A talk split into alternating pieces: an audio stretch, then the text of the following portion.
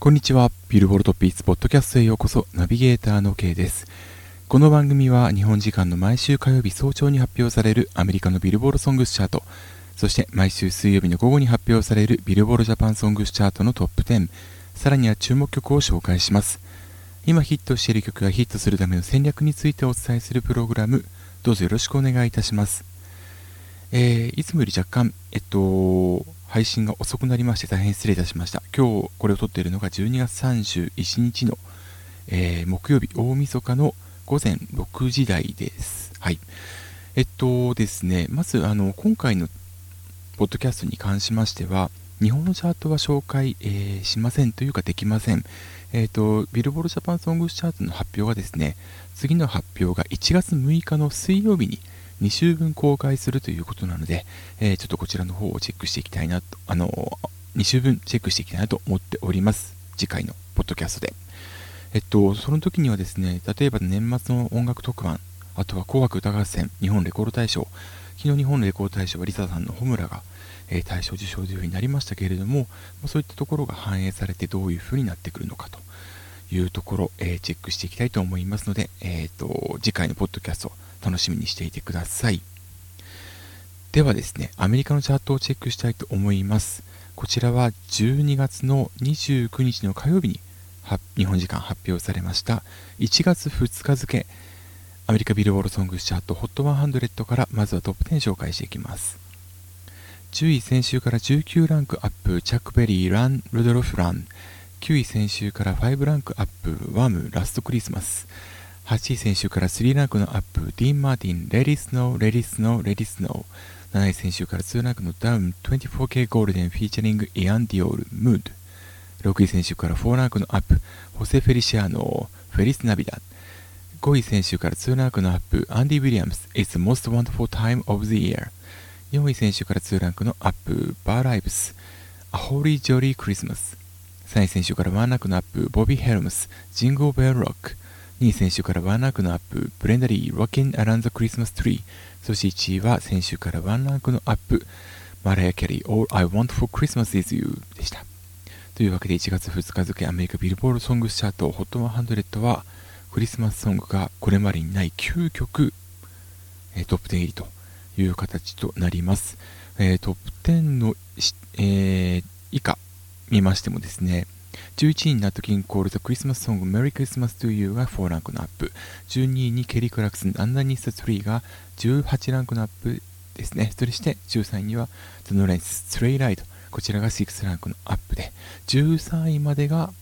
こういう形のクリスマスソング。ちなみに14位にアリアナ・グランデ Positions が来ます。そして先週1位だったテイラー・スウィフトの Willow。こちらは38位に大きくダウンしてしまいました。もちろんこれはクリスマスソングの影響というのもあるんですけれども、えー、これがですね、えー、シックスナインニッキー・ミナージュ・トロールズが2020年7月4日付で、えー、1位から33位にダウンしてしまった、まあ、これを上回るワースト記録を樹立してしまいました。まあ、この要因としては今言ったクリスマスソングが大挙上がってきたことっていうのもあるんですけれども、大きな要因の一つはですね、この Willow の、まあ、戦略っていうのが先週ね、えっと、いろいろ紹介したんですけども、安売り販売とか、えー、それからいろんな動画のアップとか、リミックスバージョンの公開とか、その反動が大きく現れているんだろうなということが考えられます。ただ来週はそのクリスマスソング、えー、一気にといっても残る曲もあるんですけれども、おそらくは、えー、ダウンすることが考えられますので、まあ、このタイミングでどれだけ戻ってくるかということが、えー、注目と言えそうです。でですね、やはり強いのはマライア・キャリーですね。All I Want for Christmas is You。えー、こちらで、今週のチャートはですね、ダウンロードが12月20 18日から24日、これストリーミングも一緒です。そしてラジオやプレイは12月21日から27日まで。なので、まあ、クリスマスソングのピークは、えー、今回のチャートになるわけですけれども、All I Want for Christmas is You 恋人たちのクリスマスに関しましては、ストリーミング、えー、先週から35%のアップ、ダウンロードは24%のアップ、ラジオやプレイ11%のアップということで、えー、今回はクリスマスソング、えー、史上最長となる5週目の1位を獲得しました。ちなみに、えっと、2011年のシーズンからですね、クリスマスソングスチャート、ホリデーホッん？ホリデー100失礼しました。ホリデー100が始まっているんですけれども、これあのクリスマスのピーク迎える、えー、までの 50,、えー、5週分をですね、毎年測っているんですが、この今回ですね、50週目に当たる週においてマライア・キャリーこの曲はですね、45週目の週獲得ですから、要は9割を独占しているという形になるんですね。で、まあ、この今回の曲によってマライア・キャリーのまあ数々の記録というのが生まれ、もしくは塗り替え、えー、自身で塗り替えています。まず先ほど言ったようにクリスマスソング、えー、これまではですね、チップマンクス・ウィズ・デビッド・セビルのザ・チップマンクソングっていうのがですね、えー、1958年に4週、週獲得しまして、えー、先々週のチャートでマライア・キャリーこれに並んだんですけれども、今回5週目の首位ということで、はい、えー、史上単独の最長記録となりました。そして、えー、ホット100の3、ホット100はですね、2019年シーズンに初めて首位となりまして、えー、昨シーズンは2020年1月4日付までが1位だったんですけれども、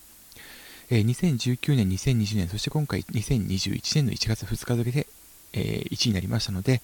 首位は3年にわたって首位を記録ということで、これも初めてという記録となります。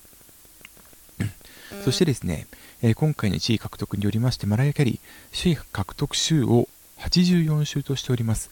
リアーナとですね、差は24週に広がっていて、本当に独壇場と言えるんですよね。えー、それからですね、これは昨シーズンの記録ではあるんですけれども、えー、マライキャリー、1990年から2000年、えー、2005年から2006年、2008年、そして2019年から2021年、えー、今回で17年にわたって首位獲得したことになります。えっと、昨シーズンの記録でもって、1990年代から2000年代、2010年代、2020年代と4つのディケールで首位を獲得した初めての客、えー、歌手になったんですけれども、今回これに加えてその17年首位獲得という記録、えー、まあ、彼女もこれ自身がトップだったんですけれども、まあ、その記録をさらに伸ばしたということになります。ちなみに、えー、これよりも、えーと歴代2位に関しましては、ポール・マッカートニー、もしくはポール・マッカートニーのウィングス、そしてマイケル・ジャクソン、マドンナ、いずれも10年でしたので、まあ、いかに彼女が強いか、もしかしたら来シーズンも、えー、1位になればですね、その記録は18年になるということで、まあ、さらなる記録の、増加が期待できるというところです。えー、本当に今回やはり強いですよね、マライア・キャリーのこの曲は。で、まあ、他にもクリスマスソング、えっと、まあ、今回昨シーズンと並んだピークに達した曲もあればですね、えー、初めてトップ10入りを果たした曲というのもあります。これがあの8位から10位まででして、ディン・マーティンのレティスのレティスのレティスの今週8位、それからワムラストクリスマス今週9位、そしてチャックベリー、ランドリドロフラン、こちら今週10位、いずれもですね、初のトップ10入りを果たしているということです。ちなみにあのアメリカビルボールの記事に載っているんですけれども、えー、ディーン・マーティンが1995年、それからワムのジョージ・マイケルは2016年、ともにクリスマスに亡くなっているということで、まあ、これ何の因果かっていうのもちょっとあの変な話かもしれませんけれども、えー、代表するクリスマスソングが初めて今回トップ10入りを果たしたということになります。でですね、アメリカのクリスマスソング、えー、に関しましてはですね、あの自分以前ブログで、えーと、Spotify に動向をチェックしたときに、これ結構はっきり分かったんですけれども、実はあの、まあ、日本とか、あとアメリカ以外の世界全体ではですね、クリスマスソングが上昇する、一番上昇するピークを迎えるタイミングっていうのは、えー、日ごとでチェックしていくとですね、クリスマスイブなんですね。12月の24日。なんですが、えっと、アメリカに関しましては12月25日がピークになると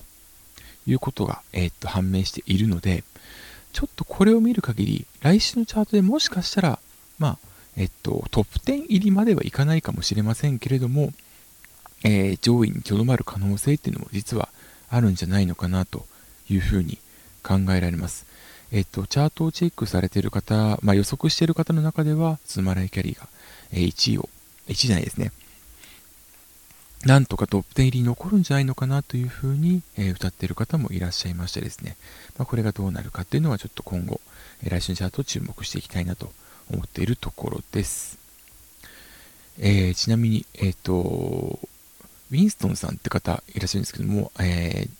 Twitter のですね、アカウントがウィンストン・ヌオって方なんですが、まあ、この予測される方によりますとですね、一応初期予測によりますと、1月9日付、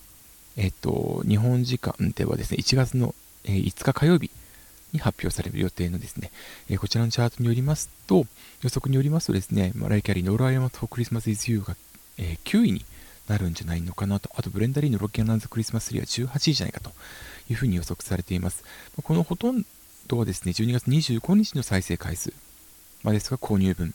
で占められていますので、でラジオやプレイは12月28日からの1週間ですから、まあ、ラジオはほとんど加算されないだろうなということで、まあ、そのデジタル指標群だけでどれだけ残るかっていうことが注目と言えます。本当にあの、この、えー、アメリカだけがですね、えっ、ー、と、だけ、まあ、他の国もあるんでしょうけれども、まあ、世界規模で言うと、アメリカが突出してこの25日にクリスマスソングを聴くという傾向があるっていうことについては、えー、自分が毎日書いているブログ FaceIt の12月27日付、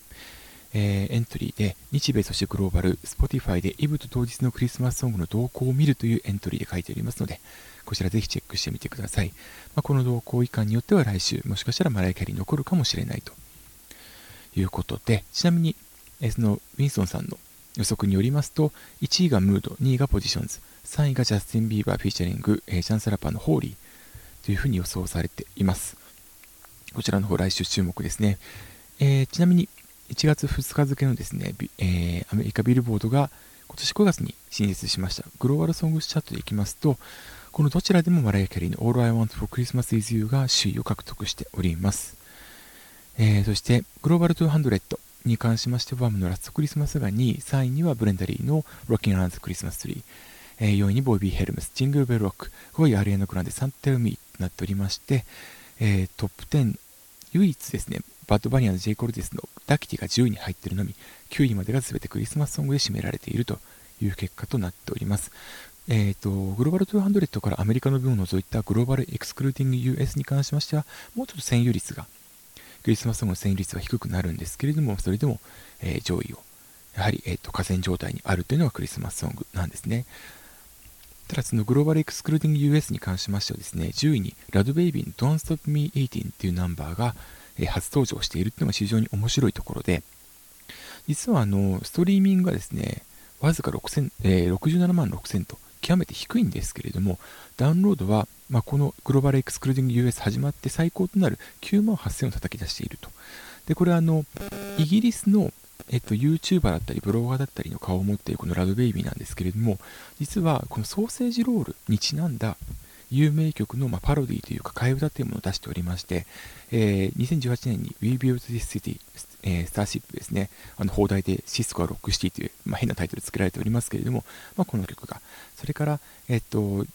アローズがオリジナルで、ジョン・ジェット・アン・ザ・ブラック・ハーツのバージョンがヒットしました。I Love Rock and Roll を、まあ、もじった。I Love Sausage Rolls が2019年、そして今回の Don't Stop Me Eating は、ジャーニーの Don't Stop Believing、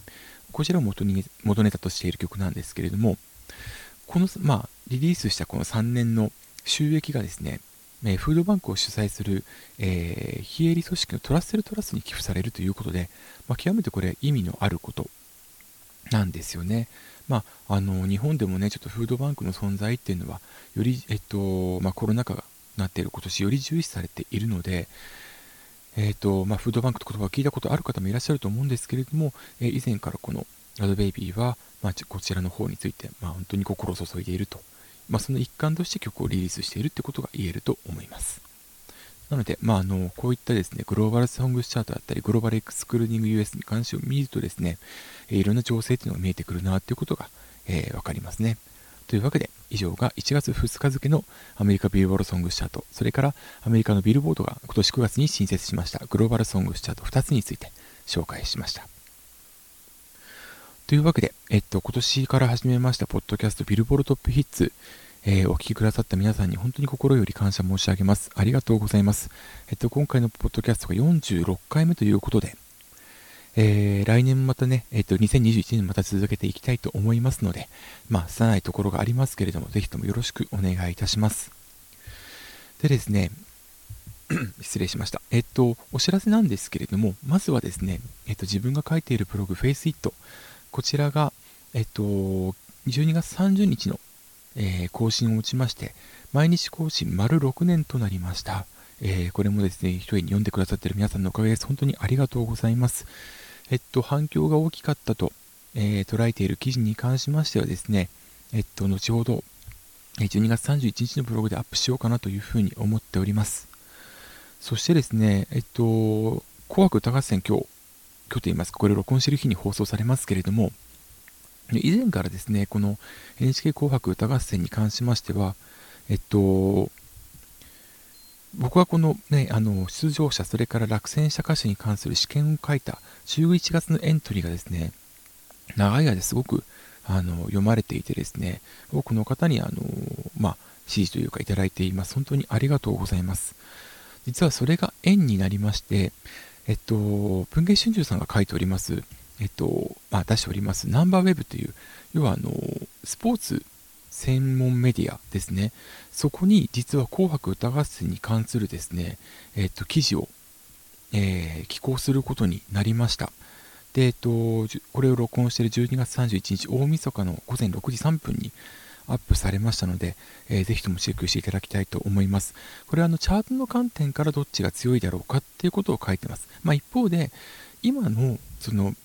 紅白歌合戦のシステム的に、要は審査方法のシステム的には、こっちが強いんだろうなっ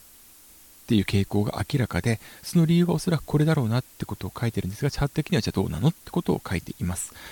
あの今回あの担当してくださった方がですね、結構あのタイトルに関して結構攻めてるなと あの自分がちょっと予測しない方向から出してきたので、あ、なるほど、これあの多くの方に見てもらうためにはこういうの必要なんだなってことをすごく実感しましたし、いい意味でこう気づきになりましたし、あとまあこの記事をね、あの読んでくださっている方がですね、あのまあ、もちろん自分のブログにたどり着いてくださることも嬉しいんですが、何よりもあのビルボールジャパンソングスチャート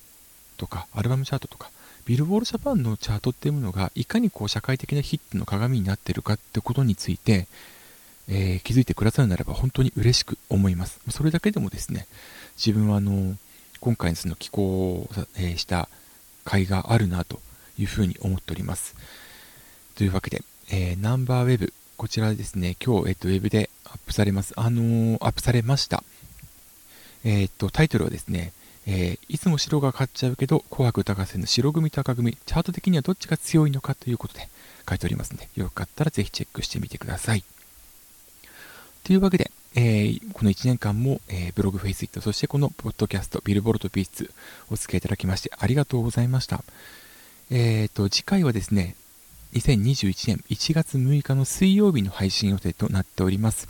えっと、ちょっといつもよりボリュームが多くなると思います。アメリカのチャートはクリスマスソングがほぼ一掃されるということ、それから日本のチャートは2週分、えー、紅白歌合戦も含めた音楽番組、特番などの影響を大きく受けることになるので、どういう風になっていくのか、こちら注目していきたいと思います。もしあの何か、えっと、ご意見ですとかご質問ですとかございましたらですね、ブログフェイスイットの、えー、コメントフォームありますので、そちらをチェックしていただき、えー、そちらの方で、えー、書いていただきたいななんて思っております。あと、ツイッターもやっておりますので、えっと、アカウントがですね、えー、アットマーク、K アンダーバー、レディオ、えー、大文字の K、残りは小文字で EI アンダーバー RADIO です。こちらもぜひチェックのほどよろしくお願いいたします。というわけで以上、ビルボルトピーツポッドキャストをお送りしました。ここまでのお相手は K でした。ではまた次回お会いしましょう。えー、来年がいい年になっていくことを願っております。では、さようなら。